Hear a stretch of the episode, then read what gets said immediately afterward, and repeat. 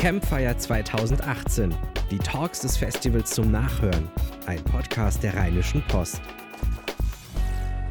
Meine sehr verehrten Damen und Herren, kommen Sie ruhig wieder etwas näher, setzen Sie sich hier in die schöne Abendsonne. Es gibt ein fantastisches Programm zum zum, zum Chillen, zum Anhören, zum Eintauchen, zum Mitreden. Denn jetzt kommen wir zu einem Hammer, Hammer-Thema, über das alle reden und gerade in den letzten Tagen und Wochen. Wir reden jetzt über das Wetter. Ja. Und ich freue mich ganz besonders, dass äh, wir eine hochkarätige Runde zusammengetrommelt haben.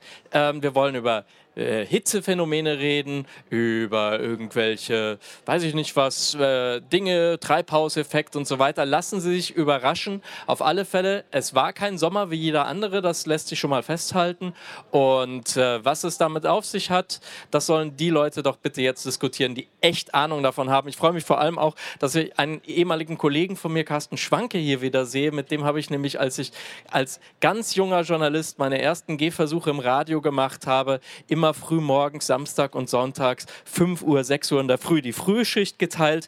Das ist schön, dass wir uns auf diesem Wege wiedersehen. Und ich freue mich ganz besonders, dass die Ruth auch wieder da ist, die kompetent und charmant jetzt das Panel für sie moderieren wird. Die stellvertretende Chefredakteurin und jetzt auch Wetterfee von Korrektiv, Ruth Fendt. Danke, Richard. Ja, viel Spaß. Ich möchte auf dem Panel begrüßen. Kommt bitte einfach hoch meine sehr, kompeten sehr kompetente Kollegin Annika Jöris von Korrektiv, auch sehr charmant, auch blond, nur blond, als einzige. Jetzt hören wir mal auf damit. Carsten Smith von Greenpeace, setzt euch am besten selbst hin, wo ihr möchtet. David? David Ehl von Perspective Daily für konstruktiven Journalismus und Carsten Schwanke, wie schon angekündigt. Schön, dass ihr da seid. Jetzt hat Richard mir das schon fast vorweggenommen, dass man so wunderbar anfangen kann, erstmal so zu, über das Wetter zu smalltalken. Das ist ja ein seltenes Vergnügen in solchen Runden. Ähm, es war angekündigt mit und nun zum Wetter. Dahinter verbirgt sich natürlich nicht einfach nur das Wetter, wie sich die meisten schon denken, hoffe ich. Ähm, am Ende geht es auch ums Klima und die Frage, wie beides miteinander zusammenhängt.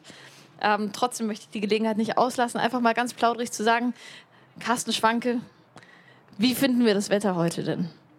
Also ähm, das Wetter ist immer eine, jetzt eins, zwei, drei, jetzt da bin ich. Ähm, das Wetter ist ja eine sehr subjektive Angelegenheit. Für mich wäre das jetzt hier ganz persönlich das ideale Hochsommerwetter.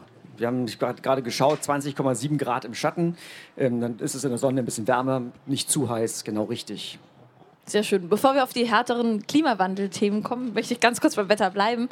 Wie war denn dieser Sommer für Sie als jemand, der sich professionell die ganze Zeit mit dem Wetter beschäftigt? Ähm, wahrscheinlich kommen Sie bei Dinnerpartys nicht drum herum, ständig über das Wetter zu reden und ständig Fragen zum Wetter zu beantworten. Ich glaube, das ging den meisten von uns ja so, dass man irgendwann auch denkt, jetzt haben wir aber auch genug von der Hitze gesprochen. Also mir ging es jedenfalls so. Wie war das für Sie? Ist es ein besonders unerfreulicher Sommer dadurch für Sie geworden? Ähm, ich würde eher sagen, ein sehr spannender Sommer. Vor allem wurde er dann im August, also die richtige, der Sommer beginnt eigentlich, wenn wir ihn mit seiner meteorologischen Besonderheit betrachten, dann begann er definitiv schon im April. Ähm, natürlich ist es nicht korrekt, April ist Frühjahr, das ist klar. Aber wir hatten einen April, der war 5 Grad wärmer als normal. Das heißt, ähm, wir hatten hier einen April, der war so warm in Deutschland wie noch nie seit 1880, seit Beginn der regulären Messaufzeichnungen.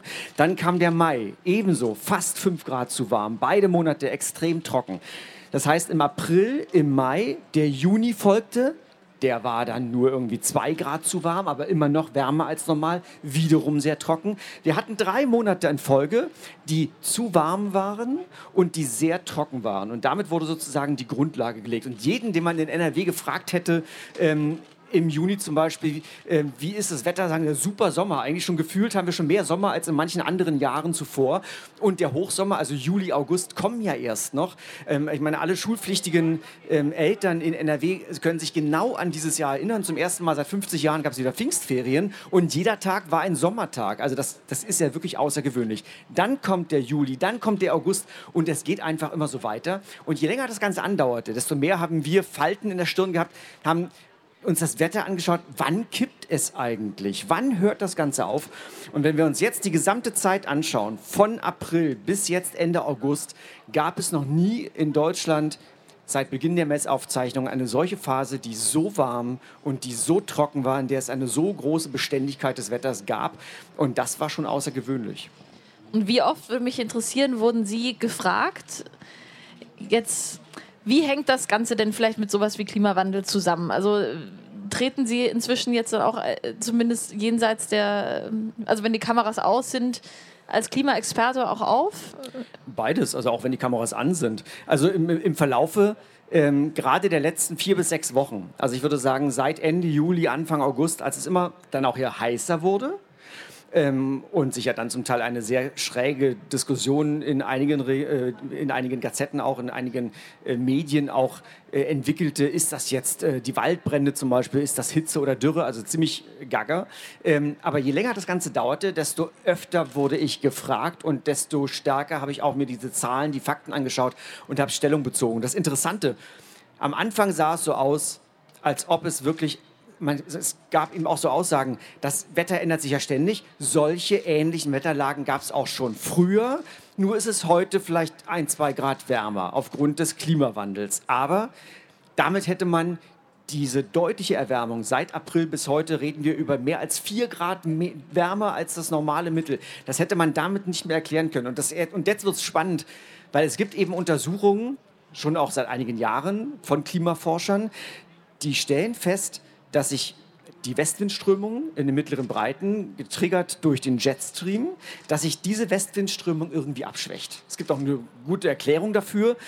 Den Klimawandel, den wir, die starke Erwärmung, die wir gerade in den letzten Jahrzehnten erlebt haben, die findet in der Arktis deutlich stärker statt als zum Beispiel in den Tropen. Und wenn dieser Temperaturunterschied zwischen Äquator und Nordpol, wenn der nicht mehr so groß ist, wenn dieser Temperaturunterschied abnimmt, dann fehlt die Energie für den Westwind, der uns die, die Islandtiefs bringt und so weiter. Und deshalb wurde auch schon in mehreren wissenschaftlichen Veröffentlichungen in den letzten Jahren festgestellt und auch vermutet, dass es also eine stärkere Abschwächung, dass die dazu führt, dass sich Wetterlagen, die sich einmal gesetzt haben, dass die länger erhalten bleiben. Und das ist eben das Außergewöhnliche, dass man eben auch sagen kann, der Klimawandel, die Erwärmung, die wir seit wirklich einigen Jahrzehnten sehr stark messen, die können wir sehen. Deshalb gab es eine so lange Trockenperiode vor 50 Jahren in Deutschland nicht. Und deshalb müssen wir davon ausgehen, dass diese lang anhaltenden ähnlichen Wetterlagen, es hätte auch eine Gewitterlage sein können, die sich über Wochen und Monaten immer wieder weiterhält, aber dass wir sozusagen das, wir sagen dazu Persistenz, also die Erhaltungsneigung einer Wetterlage, dass die zunimmt. Und wir können schon sagen, das ist auch ein Zeichen des Klimawandels. Also nicht nur wärmer werden, sondern eben auch eine größere Erhaltungsneigung. Ist interessant. Ähm, die Frage ist natürlich die nächste, wie bewertet man das? Die einen sagen, toller Sommer, die anderen schreien, oh Gott, jetzt hier spüren wir endlich den Klimawandel. Was ich interessant fand bei euch, David Ehl, ähm, bist von Perspectives Daily, ihr ähm, publiziert ja äh, täglich einen Artikel und versucht konstruktiven Journalismus zu betreiben. Das kannst du vielleicht nachher nochmal genauer erklären, wie ihr das genau meint. Ähm, ihr hattet einen Artikel, wo ihr gesagt habt, Gott sei Dank spüren es die Leute jetzt, alle, alle Klagen über die zu große Hitze sind eigentlich eine super Nachricht, weil jetzt endlich äh, wird dadurch so ein Momentum entstehen, dass die Leute auch bereit sind zu handeln. Kannst du noch mal erklären, wie ihr dazu kamt und äh, gibt es dafür Anzeichen, dass es jetzt tatsächlich äh, auch eintritt? Ja, also ähm, gerade vielleicht nochmal ganz kurz als Hintergrund, also Perspective Daily ist ähm, das erste deutsche Magazin für oder Online-Magazin für konstruktiven Journalismus, der also Lösungsansätze mitdenkt und ein äh, kleiner, aber für diesen Teil entscheidender ähm, Teil davon ist, dass wir auch die, die Reaktionen äh, der Leser stärker im Blick haben, als äh, man das sonst so hat, wenn man einen Artikel runterschreibt.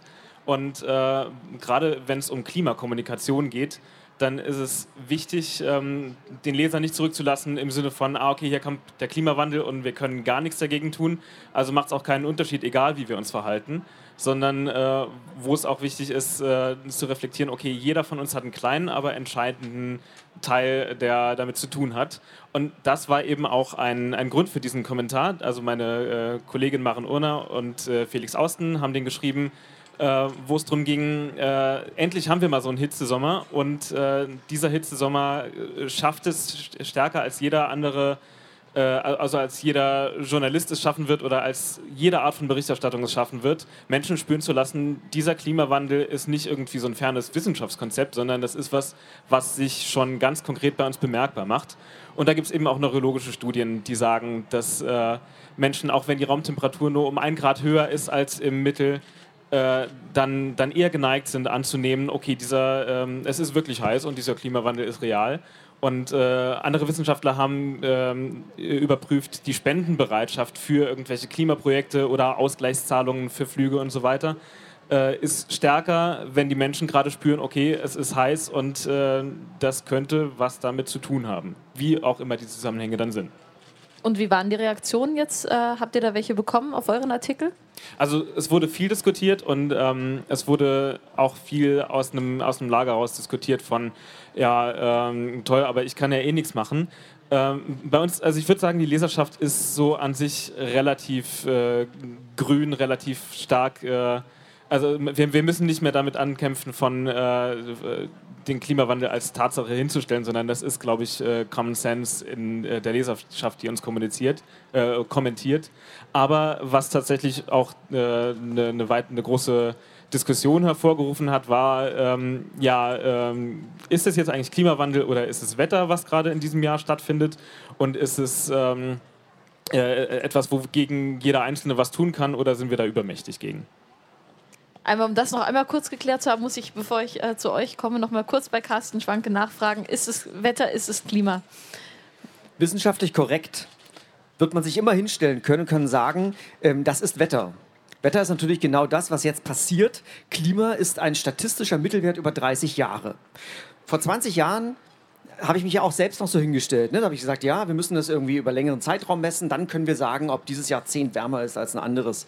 Aber diese Begründung ist natürlich auf der anderen Seite auch scheinheilig, weil dann werde ich mich auch in 100 oder in 200 Jahren, also wenn es noch einmal deutlich wärmer sein wird auf der Erde, werde ich mich immer hinstellen können und kann sagen, das ist Wetter. Das ist nicht der Klimawandel. Und deshalb muss man finde ich korrekterweise heute eine, das Ganze auch anders benennen. Jedes Einzelereignis wird uns, also wir messen den Klimawandel, das ist ja unbestritten und deshalb kann man eben auch sagen, auch dieses Puzzlestein, dieser Puzzlestein, dieses einzelne Wetterereignis jetzt in seiner ja, neuen Ausprägung, in diesem neuen Temperaturrekord, auch das ist ein Zeichen des Klimawandels. Es ist nämlich genau die Frage, wie viel muss eigentlich passieren, bis es wirklich ankommt bei bestimmten Leuten, ne? was, was wirklich jetzt Klimawandel in sein, also was die Ausprägungen von Klimawandel sind und wann man sagt, ja, gab es schon immer und hm, und beim nächsten Mal heißt ja, der Winter ist so kalt, was ist denn jetzt damit geworden? Wir haben bei Korrektiv vor einigen Jahren ähm, ja unseren eigenen Ansatz versucht zu finden. Also vor meiner Zeit, ich sage trotzdem wir, vor allem Annika, das war vor allem dein Projekt, ähm, dass wir die Pegelstände, also die, den Meerwasserspiegel versucht haben zu visualisieren, wie er um die Welt herum gestiegen ist. Also der britische, wie heißt der, Meeres, äh, Meerespegeldienst sogar. Gibt es eine Institution, die seit, ähm, genau, der Meeresspiegeldienst seit, neu, seit 1933 an 500 Orten auf der Welt äh, den Pegel misst. Ähm, und ihr habt das mal zusammengetragen und das auch auf einer Karte interaktiv ja, ähm, äh, visualisiert wie sich das eigentlich gestaltet. Und da kann man sagen, das sind viele Messpunkte seit 1933. Das lässt sich jetzt schwer äh, wegdiskutieren. Wie hast du die Reaktionen darauf erlebt? Wie viel, zu wie viel Bewusstseinswandel hat es geführt? Und vielleicht brauchst du das Mikrofon von jemand anderem. Ah ja, prima. Genau. Ähm, genau, die Idee war, äh, das erfahrbar zu machen, dass der Klimawandel schon da ist. In diesem Sommer ist das viel präsenter. Letzter, der letzte Sommer war eher so ein bisschen verregnet. Ähm, da muss man vielleicht noch sagen den Leuten, hey, das ist kein Zukunftsszenario, sondern es findet vor der Haustür statt. Und wenn wir euch zeigen, der Pegel steigt jetzt auch im Urlaubsort Cuxhaven, wo ich seit 20 Jahren hinfahre, ähm, dann ist das vielleicht so ein bisschen näher für die Menschen und jeder kann dann nachgucken an seinem Urlaubsort sozusagen, wie sich das, wie sich das Meer da verändert hat. Und ähm, das entstand so ein bisschen aus der Diskussion heraus natürlich, wie wie reden wir über das Wetter, wie reden wir über das Klima, weil ich glaube, es gibt da inzwischen ja auch viele Studien zu und weswegen Perspective Daily das ja auch anders macht, dass die Leute durch diese Horrorszenarien, die zwangsläufig kommen beim Klimawandel und den Prognosen, mit denen wir uns beschäftigen, gerne dann auch mal abschalten und äh, er denkt, oh Gott, oh Gott, das ist ja so schrecklich. Ähm, am besten ich stecke jetzt den Kopf in Sand sozusagen. Und dass da eigentlich noch nicht der goldene Weg gefunden ist, außer dass ich meine, und deswegen, das ist auch so ein Luxus von Korrektiv, dass ich jetzt als Reporterin mich nur mit Klimawandel beschäftigen darf. Ähm, aber es gibt ja auch schon die Ansätze sozusagen, dass der Klimawandel in jedem Ressort eigentlich stattfinden sollte. Also der, der Guardian hat das so ein bisschen versucht in England, ähm, weil es eben nicht mehr nur so ein Randthema ist für irgendeine Umweltseite oder so, sondern eigentlich alles betrifft, von Nahrung zu Wohnen bis zu Reisen oder Wirtschaft. Und ähm, ja, das ist sozusagen so der nächste Schritt, den wir auch verfolgen wollen, dass es so ein Alltagsthema wird, was es eigentlich ist und dass wir ähm, nicht jetzt irgendwie einen riesen abstrakten Wurf brauchen, sondern eigentlich den Alltag ändern müssen. So. Und das ist, glaube ich, den meisten zu wenig bewusst. Es gibt immer so viele Forderungen oder ich schätze mal 90 Prozent der Bundesbürger würden sagen, ja, wir brauchen Klimaschutzpläne und wir wollen das alle und gut, dass Paris geklappt hat und so. Aber dass das natürlich bedeutet, dass sich der Alltag von allen ändern muss eigentlich, wenn das mal erfolgreicher sein soll, die Bilanz, ähm, das wird zu wenig wahrgenommen, zu wenig kommuniziert. Ich weiß nicht genau, wo jetzt der größte Haken ist, aber in jedem Fall dieser zweite Schritt, was bedeutet das eigentlich? Es bedeutet nicht nur, dass sich irgendwelche Regierungen in Paris oder sonst wo treffen, sondern dass ich morgen vielleicht nicht mehr äh, von Hamburg nach Düsseldorf fliegen darf und dass wir irgendwann vielleicht doch den Veggie Day kriegen oder so. Ähm, ja, das sind halt Dinge, die meiner Meinung nach noch ein bisschen zu kurz kommen. Sind, es gibt ja zwei mögliche äh, Formen, darauf zu reagieren, auf Klimawandel, wenn man an ihn glaubt. Und das tun hoffentlich in Deutschland jetzt doch die meisten. Also es ist, glaube ich, wirklich nur noch in den USA, dass es in dem Maße als Glaubensfrage überhaupt betrachtet wird. Und hier ist sich die Wissenschaft doch also die Wissenschaft ist sich ohnehin da ziemlich einig. Auch in den USA. Auch in den USA, in den USA. genau. Die Wissenschaft ist sich einig. Genau, Wissenschaft ist sich einig, aber die Art, wie man mit den wissenschaftlichen Erkenntnissen umgeht, mhm. äh, variiert wahrscheinlich ziemlich. Also kulturell. Ja, ich, aber ich bin überzeugt davon, dass ja. wir in, gleich, also in der Bevölkerung auch einen erschreckend hohen Prozentsatz haben. Und zwar, ich bin überzeugt davon, es geht nicht um die Frage, glauben oder nicht glauben, sondern es geht bei vielen Menschen inzwischen darum, ähm, ich mache mein Kreuz da bei denen, die mir versprechen, dass ich mich nicht ändern muss. Genau, das ist genau das, das, was Annika äh, ja auch sagt. Ne? Also die, die Bereitschaft, aus diesen Erkenntnissen persönliche Schlussfolgerungen zu ziehen, ist äh, überschaubar. Und das sehen wir sowohl bei persönlichen Konsum- und Lebensstilentscheidungen als auch natürlich bei solchen äh, Industrie industriepolitischen Entscheidungen, wie äh, steigen wir aus der Kohle aus oder nicht, beziehungsweise wann steigen wir aus ist ja eher die Frage, das wäre das Stichwort mal an äh, Sie, Carsten Smith. Sie sind für Greenpeace hier auch ähm, Teil des, äh, der, der Kohlekommission, die sich genau versucht, auf ein, auf ein Ausstiegsdatum ähm, zu einigen. Und da würde mich nochmal interessieren, wie da der Stand der Debatte ist, wie, äh, ja, wie da inzwischen diskutiert wird und woran es genau hakt. Äh, ja, erstmal, dass der Klimawandel existent ist, das brauchen wir nicht zu beweisen. Das wissen wir, das wissen wir seit 20 Jahren. Und äh, von der SPD, Sigmar Gabriel, hat vor zehn Jahren groß auf internationaler Bühne gesagt, ja, wir werden in Deutschland vorangehen, wir werden die Treibhausgase reduzieren, wir werden bis zum Jahr 2020 allein 40 Prozent CO2 äh, re reduzieren. Ich mache das. Vor zehn Jahren hat er uns Greenpeace, die Umweltverbände angeschrieben und sagt, ich bin jetzt Umweltminister, ich mache das. Und dann geht es darum auch, was macht denn dann eigentlich die Politik? Allen ist klar, dass wir hier in Deutschland den dreckigsten Energieträger haben, die Braunkohle, und die munter weiter äh, verfeuern. Und genau das ist das Problem. Wir haben von Greenpeace vor zehn Jahren ein Kohleausstiegsgesetz vorgelegt und haben gesagt, lasst uns planerisch bis 2030 schrittweise Kohlekraftwerk für Kohlekraftwerk abschalten. Wir haben die Alternativen. Mit den erneuerbaren Energien können wir ganz einfach CO2-frei Energie erzeugen. Und die Energiesicherheit, die ist vorhanden. Wir können solch einen Abschaltplan neben dem Atomausstieg, wo 2022 das letzte Atomkraftwerk äh, aus ganz anderen Gründen dann auch vom, vom Netz geht, so etwas äh, können wir machen, wenn der politische Wille da ist. Und in den letzten Jahren hat sich das gerade zugespitzt, weil allen klar war, wenn wir die Kohlekraftwerke nicht abschalten, dann verfehlen wir krass das äh, Klimaziel, was wir auf internationaler Bühne äh, so versprochen haben. Und äh, leider ist es der Bundesregierung nicht gelungen, das irgendwie in handlungsfähige Politik umzusetzen. Da gab es dann die Gewerkschaft IGBCE, da gab es SPD-Mitglieder und Lobbyisten, die da eingeprügelt haben auf die Regierung, äh, sodass letztendlich äh, so gut wie nichts geschehen ist. Seit zehn Jahren ungefähr stabilisieren sich die CO2-Emissionen in Deutschland, tut sich dort nichts. Und äh, jetzt ist dann auf, auf, Druck, auch auf internationalen Druck, wir hatten im letzten Jahr ja die, äh, in Bonn auch die Klimakonferenz äh, und äh, da hat man dann gesagt, ja, jetzt brauchen wir eine Kommission.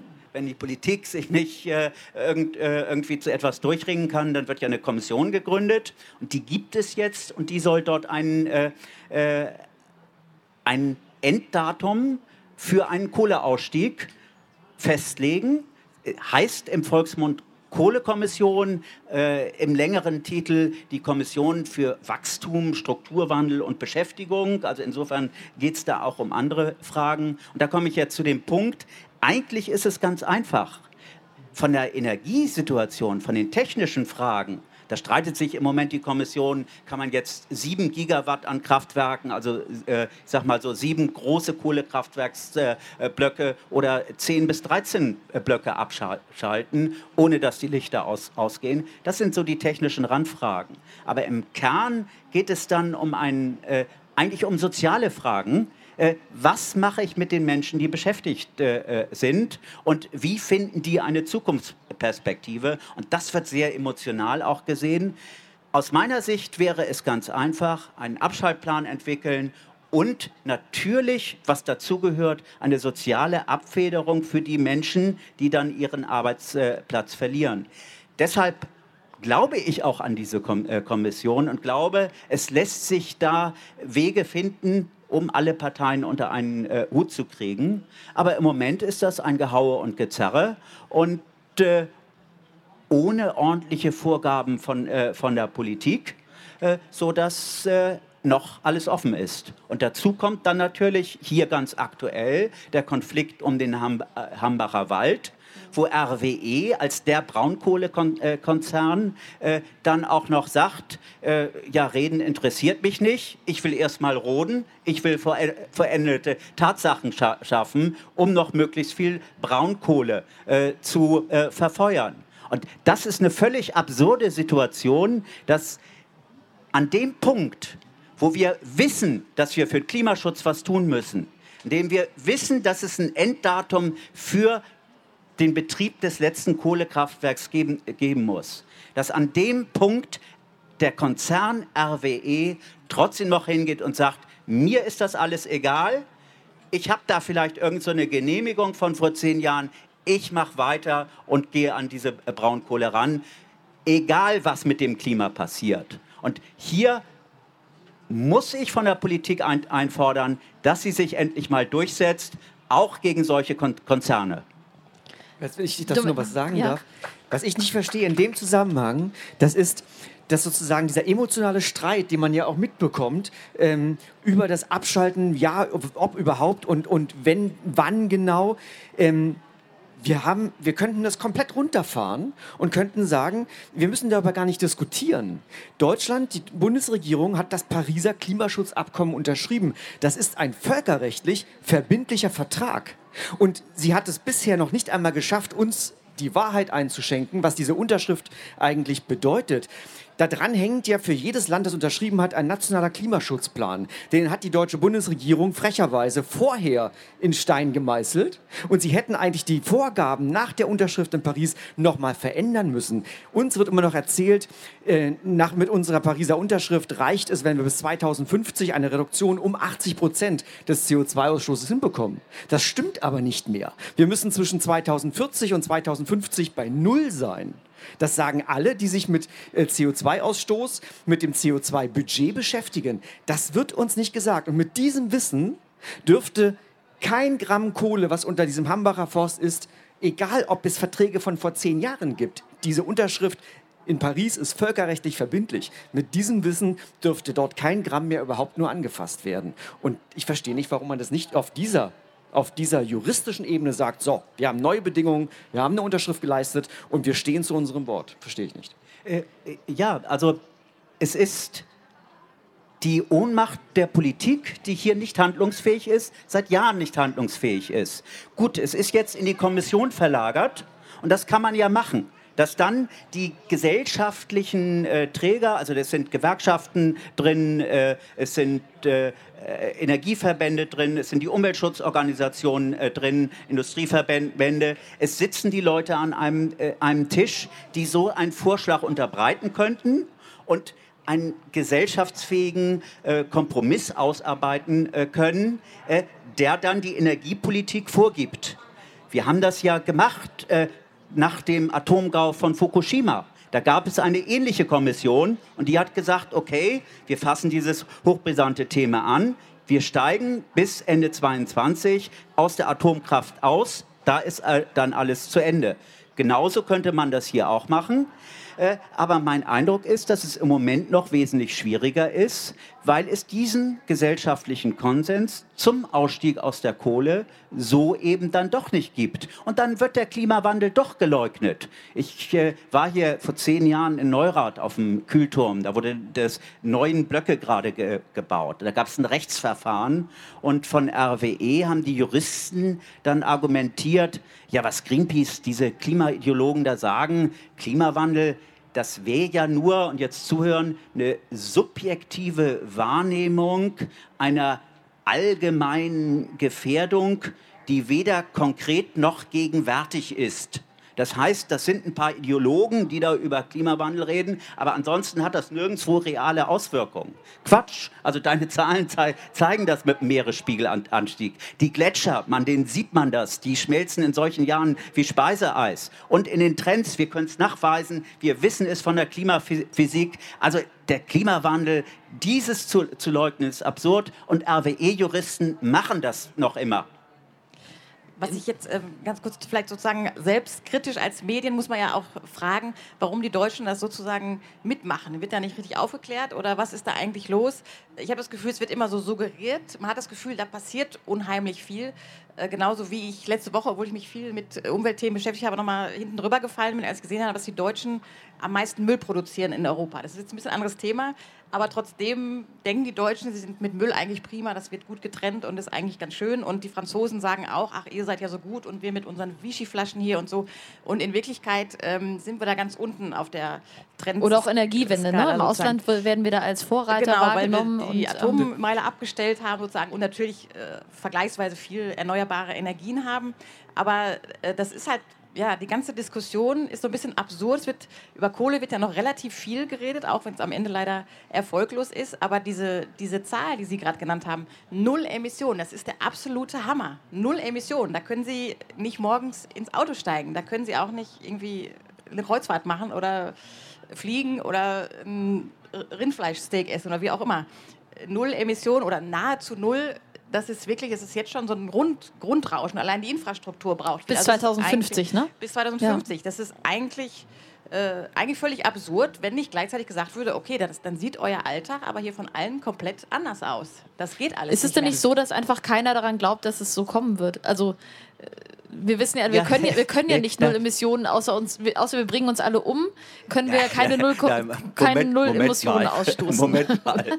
Äh, auch also der Sarg hat auch der Emissionen. Sarg hat Emissionen, genau. Also, ja, also ich glaube, da kann man schon ein bisschen positiveres äh, Bild mach, machen. Ich sage ja nicht, dass wir schlechter leben. Ich meine äh, nur, wir müssen ganz anders leben. Wir so. müssen ganz anders leben, äh, aber vielleicht, vielleicht noch mal so ein Stück zurück von der Energiewende, denn an sich ist die Energiewende ja ein Erfolgsmodell. Äh, ich bin 1990 bei Greenpeace angefangen. Also es ist eine Zeit her, 28 Jahre. Äh, ich habe dort äh, ein Schiff begleitet, eine Ausstellung über erneuerbare Energien. Da sind wir durch Deutschland getourt in meiner ersten Zeit. Das war so 92, 93. Und da ging die Debatte darum, können wir überhaupt aus der Atomenergie aussteigen? Und da haben die Energiewirtschaft tatsächlich Anzeigen geschaltet, ja, die Erneuerbaren sind hier ganz nett und niedlich, aber technisch möglich sind maximal 4% am Energienetz. Das war der Glaube damals, äh, dass mehr da gar nicht äh, geht. Heute sind wir bei fast 40 Prozent erneuerbaren Energien und wir haben in diesen 25 Jahren eine Riesenentwicklung äh, gemacht. Äh, Atomausstieg, das ist sowas von easy. Wir exportieren im Moment so viel Strom, weil wir gar nicht äh, wissen, wohin da, damit. Und deshalb können wir eben auch zusätzlich jetzt den nächsten Schritt machen, raus aus der Kohle. Technisch, sage ich, ist das überhaupt kein Problem bis 2030. 30 diesen Schritt zu machen. Ja, dann brauchen wir vielleicht noch ein bisschen Gas. Wir brauchen äh, Gasturbinenkraftwerke, wenn wir so eine lange Phase haben. Äh, auch dieser Sommer hat es gezeigt, da weht ja dann wenig Wind. Also das heißt, viele der Windkraftanlagen kann ich da gar nicht nutzen. Die, die Sonne ist dann zwar ganz, ganz gut, äh, aber das, das reicht nicht. Und da muss ich mir dann überlegen, mit Speichertechnologien, mit, mit Gaskraftwerken, wie ich da diese Lücken schließen kann. Aber das sind alles technisch kleine Fragen. Entscheidend ist tatsächlich wirklich die soziale Frage und der, der Widerstand von ganz speziellen Gesellschaftsgruppen, die ihren Geld mit der Kohle eben verdienen. Ich muss, da, ich Entschuldigung, ich muss einen ganz kurzen Hinweis geben, weil sich vielleicht manche hier im Publikum wundern, dass, äh, dass hier auch äh, sozusagen Greenpeace sitzt und äh, es wirkt vielleicht alles dann etwas grüner angehaucht ähm, und zum Beispiel niemand von RWE oder von der SPD. So wollte ich nur ganz kurz sagen, wir haben die eingeladen, also so mehrfach, wir haben überall gebettelt, dass jemand aufs Podium kommt, kann man fast schon sagen, sowohl von, bei der SPD in, in NRW als auch jetzt im IGBCE zum Beispiel. Ähm, und aus irgendwelchen Gründen hat sich niemand äh, gefunden, der hier auftauchen wollte. Also das nur als kurze Vorbemerkung, falls Ihnen das jetzt tendenziös hier vorkommt, dass wir ein Greenpeace-Mitglied aus der Kohlekommission sitzen haben und nicht jemanden aus der Kohlekraft. Aber ähm, David Ehl wollte noch ja, was sagen. Das ist, glaube ich, das große gesellschaftliche Problem, dass wir mit äh, solchen Sachen wie einer Energiewende schon ja recht weit gekommen sind und dass aber dieses sehr weit gekommen Sein äh, so ein bisschen die, äh, den, den, Glauben aufrechterhält, dass ähm, einfach mehr Technik und äh, technische Weiterentwicklung äh, uns als Verbraucher davor bewahren soll oder davor bewahren kann, irgendwie äh, an unserem Lebensstil was zu machen und äh, auch, auch ganz generell, dass wir äh, als Gesellschaft durch technische äh, Neuerungen das aufwiegen können, was wir eben nicht bereit sind, an Konsum zu verzichten. Mein Lieblingsbeispiel dafür ist ja immer, wie wenig dann doch manchmal Aufklärung wirkt. Leider sind ja die Klimakonferenzen selbst. Ähm, da fliegen ja irgendwie 8000 Personen, glaube ich, hin. Klar, kann man sagen, die müssen sich unterhalten und das sind äh, diplomatische Verhandlungen, die kann man jetzt nicht per Skype oder so führen. Aber muss da jeder 50 Pressepersonen mitnehmen oder so? Also allein solche Fragen. Und das sind Menschen, die sich den ganzen Tag mit diesen Themen beschäftigen und wissen, was der Klimawandel bedeutet. Und auch sie schaffen es nicht, ihr Leben zu ändern in, in dieser Richtung. Also es ist äh, eine riesige, ja, eine riesige Frage, ähm, wie die Menschen sich ändern können. Da gibt es da riesige philosophische Aufsätze zu, wo niemand jetzt ein Patentrezept hat, weil dann würden wir wahrscheinlich auch schon alle in einer friedlichen und umweltbewussten Welt leben. Äh, also ich glaube, da machst du dir das zu einfach. Äh, wir von Greenpeace fliegen ja auch auf diese internationalen Kon ja, Konfer Kon Kon Kon Konferenzen. Wir haben uns diese Frage gestellt, was wir damit äh, machen und haben gesagt, äh, ja, wir kompensieren das. Äh, jetzt ist es so, dass Kompensieren also die letzte Möglichkeit ist. Erstmal überlegen wir uns nat natürlich, äh, ob wir nicht anders hinkommen äh, können, wie wir das reduzieren können. Und als letzter Schritt das äh, kompensieren. Wir haben Reiserichtlinien, dass wir innerhalb von Europa nicht fliegen, sondern nur die Bahn nutzen. Die Bahn macht uns das immer schwieriger, aber äh, äh, trotzdem haben wir das äh, so äh, festgezurrt. Und äh, dann in der Abwägung bei Konferenzen sagen wir dann schon, naja, also äh, da als internationale Organisation äh, wollen wir auch äh, vor Ort sein. Und ich finde, wenn die dann was bringen würden, dann hätte sich das auch das? Äh, sehr, sehr, äh, äh, äh also äh, die Kritik relativiert dabei zu sein. Richtig, sie, äh, sie bringen wenig und ich glaube, dass das, das Dramatische ist, dass gerade Paris, der Erfolg von Paris auch überbewertet wird, weil es erstmal Versprechungen waren mit einem hohen Ziel Aber genau die Verpflichtungen dann, was national passiert, äh, die sind eben nicht verbindlich geregelt. Also, du hast es ja schon gesagt, Paris ist eine völkerrechtlich verbindliche Abmachung der Bundesregierung, äh, die Temperaturbegrenzung auf deutlich unter 2 Grad, möglichst 1,5 Grad äh, zu halten. Das ist völkerrechtlich verbindlich.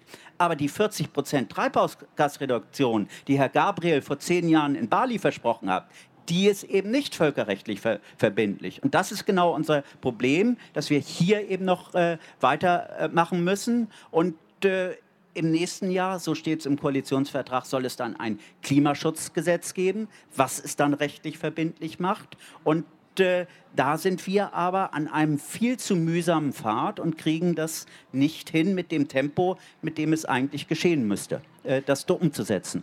Also eines der Hauptprobleme bei diesem ganzen Thema ist ja, wie vermittel ich überhaupt die Notwendigkeit, auf irgendetwas zu verzichten. Das scheint ja nicht gerade leichter geworden zu sein sondern schwerer. Also wenn, wenn ich mir die Debatte anschaue, die wir hatten rund um den Veggie Day, es hat die Grünen ja praktisch zerlegt. Ähm, einfach dieser Vorschlag, dass man einen Tag die Woche auf Fleisch verzichtet. Du selbst hast mir es erzählt, Annika, als wir einmal eine, eine Grafik hatten, ähm, die einfach den CO2-Verbrauch äh, für ein Kilo Rindfleisch gegenübergestellt hat, einem, gegenüber einem Kilo pflanzlichen äh, pflanzlicher Nahrung. Ähm, da gab es einen, einen enormen Aufschrei. Das, werden, das sind ja inzwischen Kulturkämpfe, die ausgefochten werden in diesem ganzen Bereich. Und auf die Kohle bezogen ist das ja ähnlich. Also sobald plötzlich ein Arbeitsplatz gefährdet ist, ähm, gibt es einen riesen Aufschrei, dass es alles ja nicht möglich ist, es sozialverträglich zu gestalten, auch wenn es es vielleicht ist. Das will ich jetzt hier gar nicht äh, in Frage stellen, sondern ich, ich rede nur von der Reaktion. Deshalb ist so die Frage, wie, wie schafft man es, überhaupt also Kräfte wirklich zusammen zu bündeln, das, Menschen dazu zu bringen, irgendetwas in ihrem Leben zu ändern, überhaupt nur die, den Diskurs zuzulassen, dass es vielleicht notwendig ist, ohne dass man gleich als Moralinsauer, Spaßverderber, was auch immer dasteht. Schafft ihr das, David? Das ist euer Versuch bei Perspectives Daily zu sagen, wir sprechen die Leute irgendwie anders an. Kannst du ja. nochmal schildern, wie ihr das versucht und, und ob, ob du das Gefühl wir hast, dass das was bringt oder ob man einfach nur die anspricht, die sowieso schon der Überzeugung sind? Wir versuchen da schon äh, die, die Perspektive auch zu ändern äh, und quasi aufzuzeigen, es, es wird einfach äh, so, so rein von Zahlen her, wird es am Ende nicht gehen, ohne dass äh, wir zum Beispiel weniger Fleisch essen und so weiter äh, wo wir auch schon relativ kontroverse Stücke hatten. Äh, zum Beispiel äh, eine der wirksamsten Maßnahmen ist, äh, ein Kind weniger zu bekommen. Ob man das jetzt persönlich individuell will oder auch, äh, auch durchsetzt, ist die andere Frage.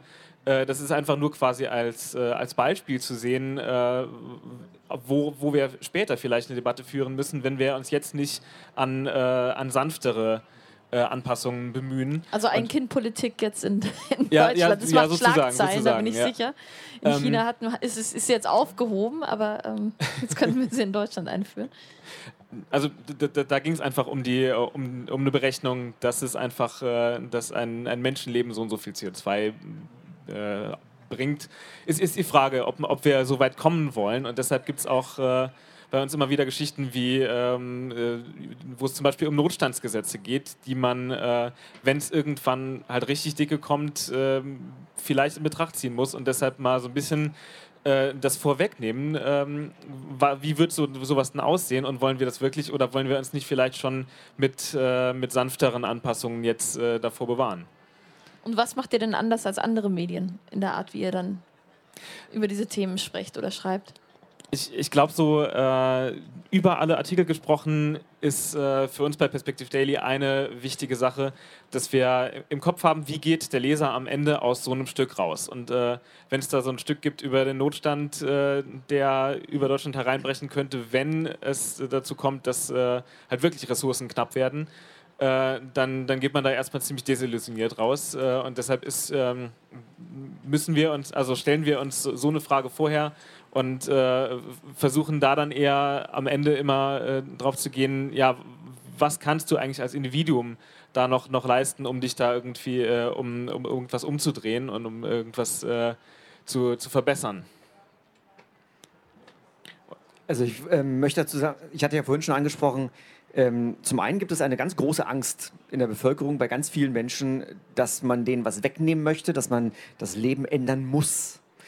Und ich finde gerade aber, ähm, also ich glaube, das ist eine der schwierigsten Fragen. Wie bekommen wir es hin, dass sich die Weltgemeinschaft ändert im Sinne zum Beispiel des Pariser Klimaabkommens und weniger CO2 ausstößt? Das ist eine, ganz, eine der ganz großen Herausforderungen und ich bin überzeugt davon, dass, es, dass niemand wirklich so die ganz große Antwort hat. Es ist schwierig. Aber ähm, mich interessiert zum Beispiel auch äh, der Verkehrssektor, auch bei uns in Deutschland. Vor einigen Tagen gab es eine ganz spannende Meldung und ich glaube, das zeigt, dass ähm, Lösungen auf jeden Fall schon dastehen. Das war was, wie viel Geld geben die deutschen Großstädte aus für den Fahrradverkehr pro Kopf?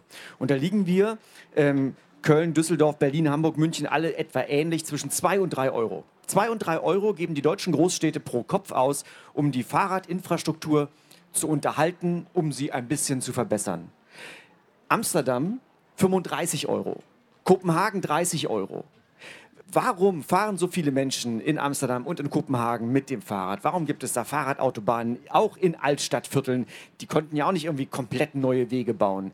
Warum gibt es dort vor allem so viel weniger Verkehrsunfälle mit Fahrradfahrern? Bei uns werden wir, ich bin mal Autofahrer, ich bin mal Fußgänger, ich bin mal Fahrradfahrer. Und ich erlebe aus jeder dieser Perspektiven, dass wir, dass ich mich mit den anderen Verkehrsteilnehmern irgendwie stoßen muss, dass wir gegeneinander ausgespielt werden, weil es keine keinen wirklichen Willen bisher gibt, zum Beispiel vernünftige äh, Verkehrskonzepte in Deutschland auf den Weg zu bringen und sie zu finanzieren. Frau Reker, die Oberbürgermeisterin von Köln, stellt sich allen Ernstes stolz hin und sagt, ich habe ganz viel getan. Was sie gemacht hat, kleine Schilder an Einbahnstraßen hingestellt, dass die auch entgegengesetzt gefahren werden dürfen und mit weißer Farbe ein paar Striche auf sowieso schon viel zu enge Straßen gemalt hat, wo man sich jetzt als Fahrradfahrer den Platz mit den Autos teilen muss. Mit meinen Kindern fahre ich dort nicht lang, zumindest nicht ruhigen Gewissens. Das kann es nicht sein. Nur ein Beispiel, wo ich sehe, es gibt Möglichkeiten. Sie werden in Europa, sie werden in unserer hochzivilisierten Welt gelebt und umgesetzt. Und ich glaube, das sind auch Punkte, die gegangen werden müssen und die machbar sind und auf die wir auch in den Medien hinweisen können. Und was machen wir falsch in Deutschland? dass wir, wo wir zum Beispiel auch eine rot-grüne Bundesregierung ja zwischendurch hatten, dass, dass da nicht entsprechend Geld anders priorisiert wird. Dass wir eben nicht sagen, okay, es muss jeder Einzelne auf bestimmte Dinge verzichten, sondern wir sorgen durch politische Maßnahmen dafür, dass einfach bestimmte Lebensweisen auch attraktiver werden, zum Beispiel Fahrrad zu fahren. Warum schafft das ein Land wie Holland? Warum schafft das ein Land wie Dänemark? Warum schaffen wir das in Deutschland nicht? gute Frage. Vielleicht müssen wir auch als Bevölkerung dann noch lauter werden. Vielleicht müssen wir eben noch mehr wirklich auch unsere Politiker ärgern, ähm, dass hier noch mehr passiert. Ich würde ganz gern noch ähm, auch das, dem Publikum die Möglichkeit geben, vielleicht ein paar Fragen zu stellen. Es sind ja durchaus auch kontroverse Themen. Ähm, wenn, wenn Sie keine Fragen haben, dann reden wir einfach weiter. Aber da drüben geht zum Beispiel ein Arm hoch.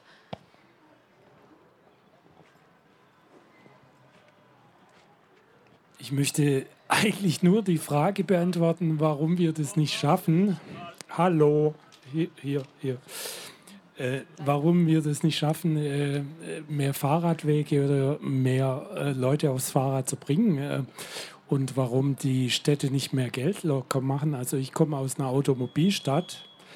Ähm, wir, wir geben 5 Euro, äh, stehen an der Bundesspitze und trotzdem haben wir einen total niedrigen Radverkehrsanteil, weil wir eben lange auf Autos gesetzt haben und weil wir eine starke Autolobby haben in Deutschland. Das hat eben Holland nicht und deshalb ist da Fahrradfahren en vogue und von der Politik auch gefördert. Und bei uns in Stuttgart, da müssen Sie nur in den Gemeinderat gucken und reinsitzen und hören, wie da der Kampf drum geht. Nämlich es geht darum, wenn man das Rad fördern will, dann muss man dem Auto was wegnehmen, nämlich Platz. Und das ist schon ein Kulturkampf, der bei uns ausgefochten wird. Und ähm, die Autolobby hat noch die Mehrheit. So ist es einfach. Also das ist die Antwort, die ganz einfache Antwort. Der Herr vorne hatte auch was. Äh, Sie kriegen ein Mikrofon sogar. Hier, links, links, links. Mein Vorredner hat allerdings schon ziemlich viel darüber gesprochen, was ich auch sagen wollte. Ich frage Sie aber, Herr Schwanke, warum haben Sie nicht mal in Brüssel gefragt? Das wäre ja auch mal eine Stadt gewesen, wo Sie hätten fragen können, wie viel man ausgibt für ein Fahrrad oder für Fahrradwege. Oder man hätte ja auch mal nach Paris gehen können. Man muss ja nicht immer nach Berlin gehen. Da kriegen Sie nämlich genau die Antworten, Fahrräder interessieren uns nicht. Sie haben genau zwei Staaten herausgesucht, nämlich die Niederlande und Dänemark. Da ist seit alters her das Fahrrad immer das Fortbewegungsmittel gewesen. Die dürften Sie nicht zum Vergleich heranziehen. Doch, ich ziehe sie genau deshalb zum Vergleich heran, weil mich interessieren die Beispiele auf der Welt, wo es besser läuft von denen ich lernen möchte. Ich muss ja nicht dahin gucken, wo kaum einer Fahrrad fährt. Ich bin überzeugt davon, wenn wir, also ich, mein, ich finde es zum Beispiel interessant, äh, den Siegeszug von, von Mietfahrrädern innerhalb weniger Jahre in Deutschland. Ich finde auch interessant ähm, die sehr vielen ähm, äh, Carsharing-Modelle. Innerhalb weniger Jahre ist hier eine Menge passiert. Was noch nicht passiert ist, dass man eine Stadt mit einem Verkehrs, mit einem modernen Verkehrssystem auch wirklich mal neu denkt, auch über mehrere Jahre. Und dann gucke ich mir natürlich die Städte an, in denen es besser läuft. Warum soll ich mich woanders umschauen? Das äh, verstehe ich jetzt ehrlich gesagt nicht. Wir hatten da noch eine Wortmeldung. Achso, ja, ich hab, wollte zwei Bemerkungen machen. Einmal, äh, wie man Menschen dazu kriegt, ihr Verhalten zu ändern. Ich glaube schon, dass da ziemlich viel auch von oben kommen muss. Und ich glaube, wenn alle das machen müssen, ist das immer einfacher, als wenn man das ganz alleine macht. Ähm, zum Beispiel beim Veggie Day, ähm, äh, muss, da war das doch so, dass früher, also als ich klein war, ähm, da gab es einmal in der Woche Fleisch und das war total normal, weil sich das nämlich niemand leisten konnte, mit einer Familie jeden Tag dreimal Fleisch zu essen. Und damals hat sich da niemand drüber aufgeregt. Und äh, ich glaube, wenn, also wenn Fleisch per Steuern äh, einfach wieder teurer werden würde und die Massentierhaltung eingedämmt werden würde, was man ja aus vielen, vielen Gründen machen sollte. Und wenn das dann allen Menschen so geht, klar gibt es immer ein paar Reiche, die können trotzdem immer so viel essen, wie sie wollen, dann macht das den Menschen auch nicht so viel aus. Und darum ist das auch ein bisschen eine Sache der Politik, das zu ändern. Und das Zweite, was ich sagen wollte, ist, äh, vielleicht müssen wir auch mal das Wording ein bisschen ändern. Zum Beispiel das Wort Klimawandel. Das ist ein total neutrales Wort. Und äh, gerade Herr Schwanke ähm, Warum streuen Sie nicht ab und zu mal in Ihre Wetterschau ein paar andere Wörter ein? Äh, wie, also Klimakatastrophe finde ich jetzt auch doof, aber Atmosphärenüberhitzung oder irgend sowas. Also mir fällt jetzt nicht gerade das tolle Wort ein, aber ich finde, äh, wir müssen mal aufhören, mit, mit Wattebäuschen zu werfen und äh, einfach mal Sachen ein bisschen deutlicher ausdrücken. Äh, äh, ja, ja, vielleicht zu den äh, Worten. Also wir haben bei Greenpeace früher Klimakatastrophe genannt, das war aber äh, zu sehr in Richtung Katastrophe. Wir haben dann extreme Ereignisse und Umschwungelemente, also solche Kipppunkte, dann als Klimakollaps be äh, bezeichnet. Inzwischen reden wir eigentlich von Klimakrise, weil uns das Wort äh, Klimawandel auch nicht passt. Und dann auch eher von äh, Klimaerhitzung oder globaler er Erhitzung, dass das auch nochmal deutlich macht, dass, weil es keine Erwärmung ist. Äh, also das glaube ich auch ist äh, ganz, ganz wichtig. Genauso auch bei der anderen Sprache. Äh, Verzicht halte ich hier auch für das falsche Wort. Es geht ja eher um Befreiung vom Überfluss. Und um das mal deutlich zu machen, äh, wir kommen ja jetzt alle aus dem Urlaub. Viele waren auf dem Campingwagen, äh, auf dem Campingplatz, haben im Zelt ge gewohnt, äh, haben ihre paar Teller gehabt, abgewaschen und einen wunderschönen Urlaub in der Natur ver verbracht mit ganz wenigen Zeug. Aber das war ja gerade diese äh, Erholung, äh, weil es so wenig Zeug war, weil sie sich die Möglichkeit, die Zeit genommen haben, auch von dem ganzen Überfluss zu, zu befreien. Das ist Erholung. Und das in die Köpfe reinzukriegen, das ist, glaube ich, äh, ganz wichtig. Aber da sind wir genau bei dem Thema eben auch Debatte das, also das, die Krux ist ja, wie, äh, wie man eben solche Appelle gestalten kann, ohne den Menschen das Gefühl zu geben, dass sie verzichten müssen deshalb. Und das ist, glaube ich, genau die Schwierigkeit, weshalb oft so eine Polarisierung entsteht, weil sobald jemand das Gefühl hat, man greift in seine persönliche Freiheit ein, sein Leben zu gestalten, wie er möchte, stößt man eben auf all diese, auf diese Gegenreflexe, die vielleicht nicht immer nötig wären. Aber eigentlich war Herr Schwanke etwas gefragt ich noch, worden. Ich wollte genau. noch eins sagen zu diesem Wording. Wir haben uns und ich mache mir selbst auch sehr viel Gedanken darüber, äh, was ist richtig. Also zum einen werde ich äh, sehr deutlich, sage ich das, was da passiert. Aber ich bin auch überzeugt davon, dass es wenig Sinn macht, mit Wörtern zum Beispiel zu agieren, mit Klimakatastrophe oder so, was äh, Carsten Smith gerade gesagt hat. In dem Moment, wenn ich eine Überschrift wähle, mit denen ich die Leute verschrecke, äh, kommen meine nächsten Sätze gar nicht mehr an.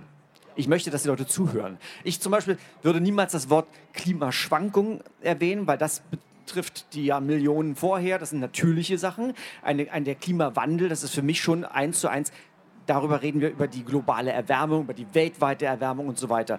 Ich würde aber nicht, also ich persönlich, keine Wörter verwenden, die das überhöhen.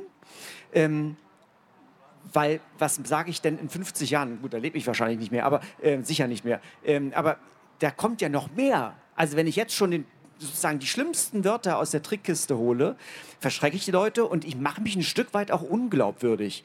Und ich, manchmal stelle ich mich auch hin und denke, verdammt nochmal, solange die Leute aus Deutschland im Hochsommer, im Juli und August freiwillig ans Mittelmeer fahren, naja, die haben noch ein ganz schön dickes Fell. Also es ist manchmal wirklich nicht einfach. Was glauben Sie, wie viele Zuschriften ich bekommen habe in diesem Sommer? Endlich toller Sommer dass das für manche andere, zum Beispiel in der Landwirtschaft, dass es für etliche Leute oder auch für mich, auch für die Wissenschaft, für Klimaforscher ein spannend, schrägstrich, katastrophaler Sommer war. Mit ganz harten Anzeichen, dass sich hier sehr stark was ändert, auch schneller, als wir es bisher gedacht haben und stärker und sichtbarer, als wir es bisher gedacht haben. Ähm, viele sitzen da draußen und sagen, endlich schön, super, seit April T-Shirt-Wetter. Endlich kommen wir Richtung Italien. Also das ist, ich höre das und denke so, warum, die, die hören mir nicht mehr zu, wenn ich sage, das ist eine Katastrophe, das ist eine Krise, das ist eine Heißzeit, die, die werden kommen. Ich habe vor zwei Wochen einen Vortrag gehalten in, in, in Emsland, äh, in Ostfriesland, äh, in Emden und habe zum ersten Mal auf der Bühne gestanden und gesagt, ich glaube, ich muss Ihnen ganz ehrlich sagen, dass Ihre Nachfahren, nicht die Nächsten, nicht die Enkelkinder, aber so vielleicht in 200, 300 Jahren hier nicht mehr leben können dann ist das ganze Ostfriesland, liegt jetzt schon unter Meeresspiegel, wird nur durch Deiche geschützt. Das wird es nicht mehr geben. Da war Ruhe im Saal. Das fanden die natürlich nicht lustig. Aber das muss man ja mal sagen. Aber selbst da habe ich lange vorher überlegt, wie formuliere ich das? Also ich, ich, ich verprell die Leute, ja, ich hau denen so ein was von Latz. Ähm, und die können damit auch in dem Moment natürlich schlecht umgehen. Es war ein bisschen seltsame Situation, aber es war die Wahrheit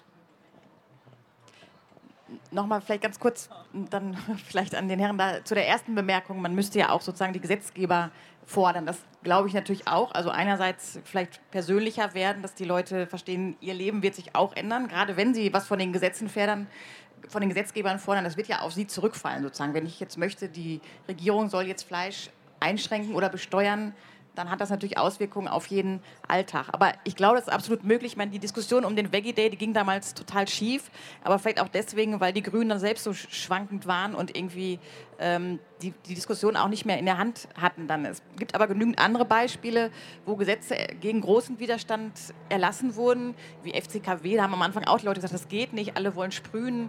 Äh, Anstallgurte im Auto auch äh, ein Riesenthema, wird mir die Freiheit weggenommen oder so. Ähm, in Frankreich war eine Riesendiskussion um das Verbot von Plastiktüten. Da haben die Händler gesagt, die Leute kaufen viel weniger oder es klang absurd, aber es war eine ernst gemeinte Diskussion. Und insofern gibt es auch durchaus Beispiele von Gesetzen, die gegen den, ja, gegen den, die Mehrheitsmeinung möglicherweise, aber trotzdem mit dem gesunden Menschenverstand verabschiedet wurden und die dann nachher einfach nicht mehr diskutiert werden. Das, das ist jetzt so, dass man im Auto Anschnallgurte und Kindersitze hat. Ja, das ist kein Problem mehr.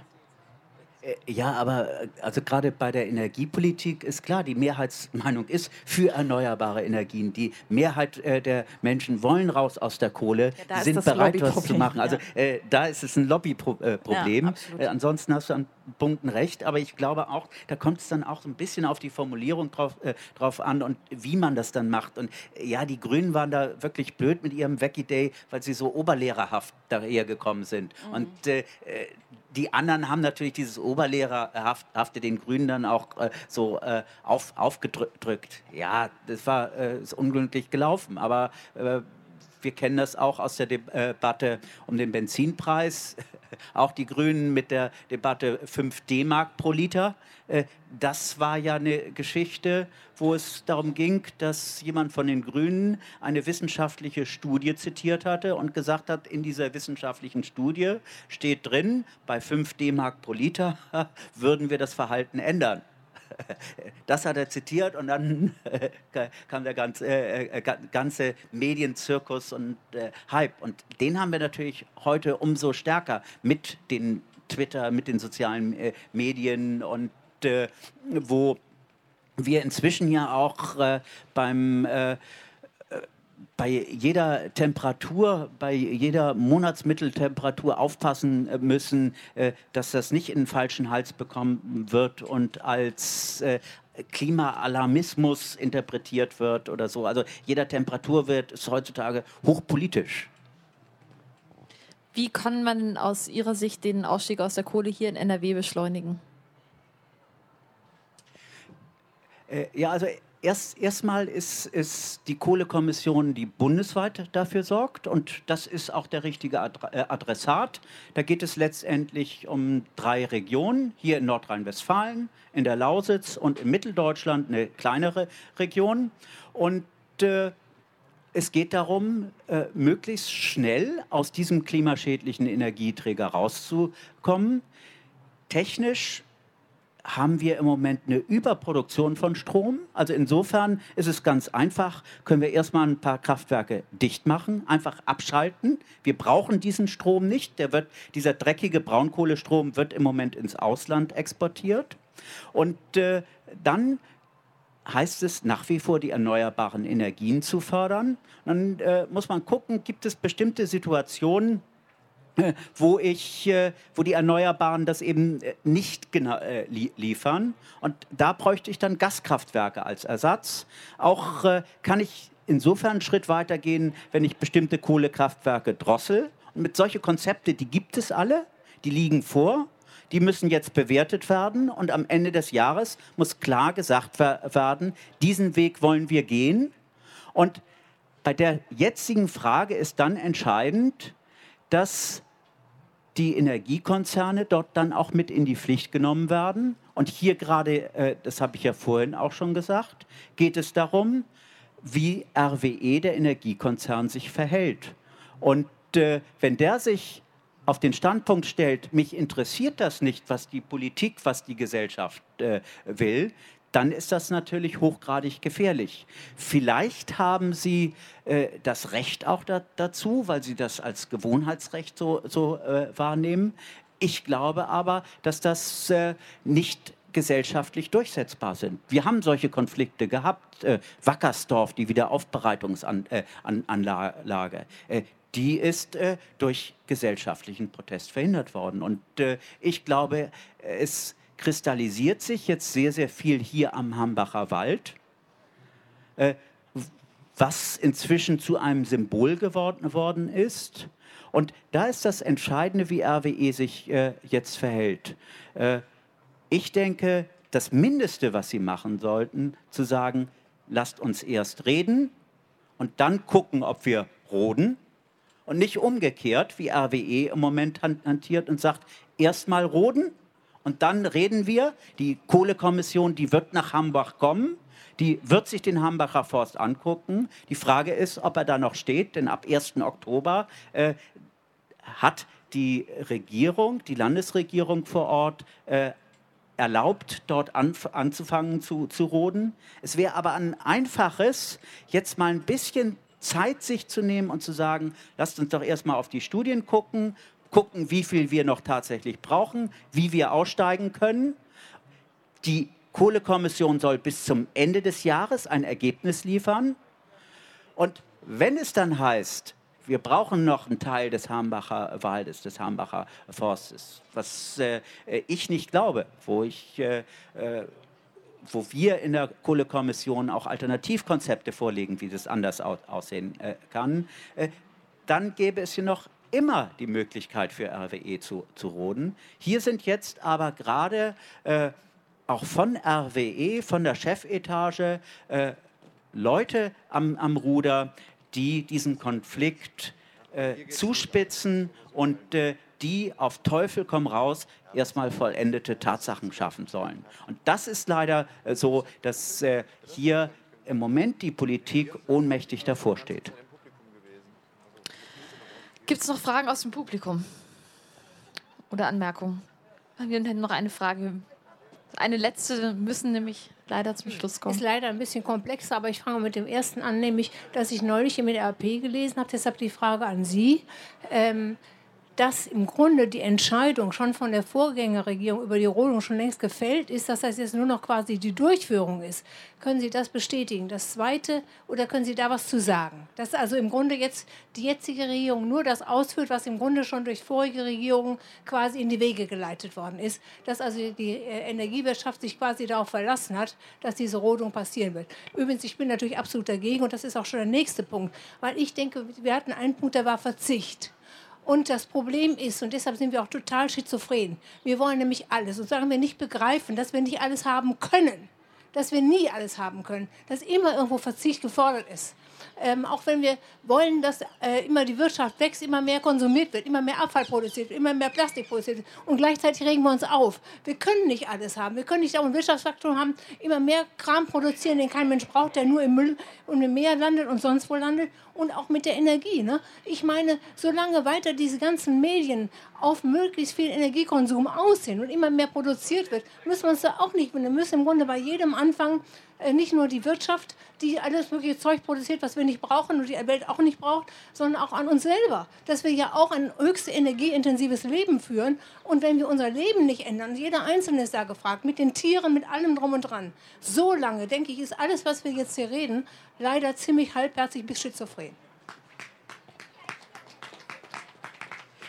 Ja, aber ganz konkret zum äh, Hambacher Wald. Äh, also hier steht Gutachten von RWE gegen das Gutachten des BUNDs.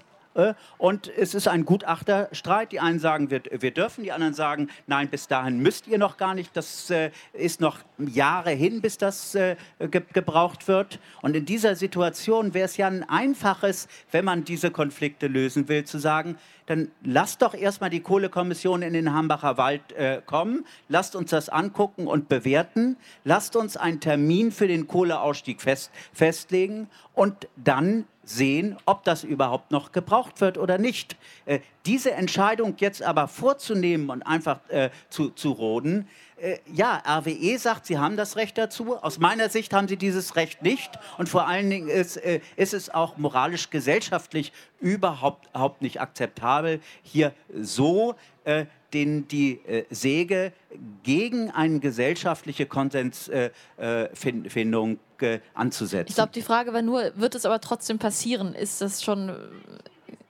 Genau. Ist das, stimmt diese Behauptung, dass es schon geregelt Nein, ist. es ist noch nicht geregelt. Es gibt einen juristischen Streit und dieser Streit, der äh, findet vor Gerichten statt. Da gibt es zwei unterschiedliche Positionen, äh, ob das jetzt gemacht werden darf oder nicht. Und dieser Streit, der existiert und ist noch nicht gelöst. Ich, ich bekomme leider. Richtig, also vielleicht nochmal das zu der äh, vor Jahren der Politik. Man hat ja lange hier in Garzweiler 2 darüber äh, gestritten. Garz, Garzweiler 2 wird nicht mehr auf, aufgeschlossen. Das ist deutlich reduziert worden, das, das Gebiet. Und bei Hambach hat man dann so gesagt, ja, da müssen wir vielleicht noch was machen. Aber das sind von äh, der Vorgängerregierung ganz andere Voraussetzungen, die jetzt nicht mehr aktuell sind.